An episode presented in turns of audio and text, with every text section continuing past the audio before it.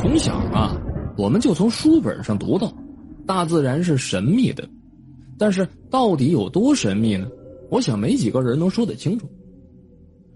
小的时候吧，我听爷爷跟我讲过，说他们在河里边那鹅卵石堆里边发现过活虾，在大山里边呢，甚至还见着过王八。抱着对这些个未知生物的兴趣，我今天呢跟大家讲一个我朋友跟我说过的故事。叫坟里的黄鳝。黄鳝，淡水科鱼类，一般啊生活在水底，喜穴居。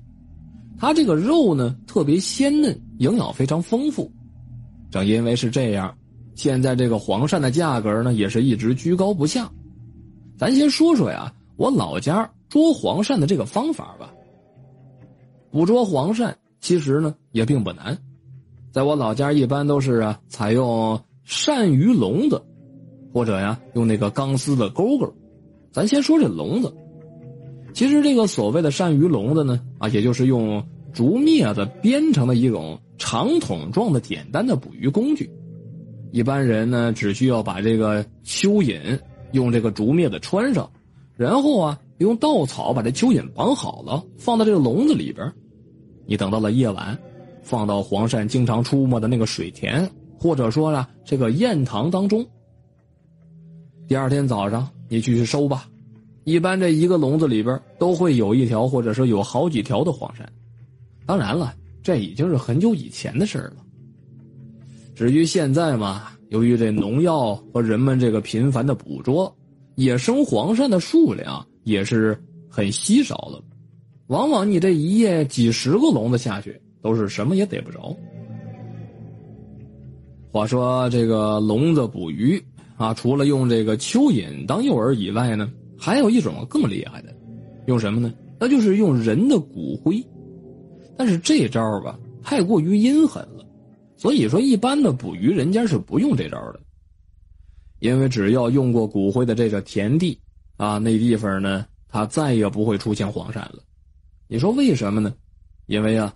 这招会把黄鳝的儿子儿孙们全都给一网打尽。我们老家有个叫乡关的村子，那地方是周围环山，良田无数，人们过的呢虽然说不算富裕吧，但是也不能，也不能说穷死，最起码呢混个温饱吧。大家平时都是以种地为生，但是只要呢一到夏天，那是家家户户的。都会去捕黄鳝，啊，这个收来的这个收获呢，用以换取一些个生活开销。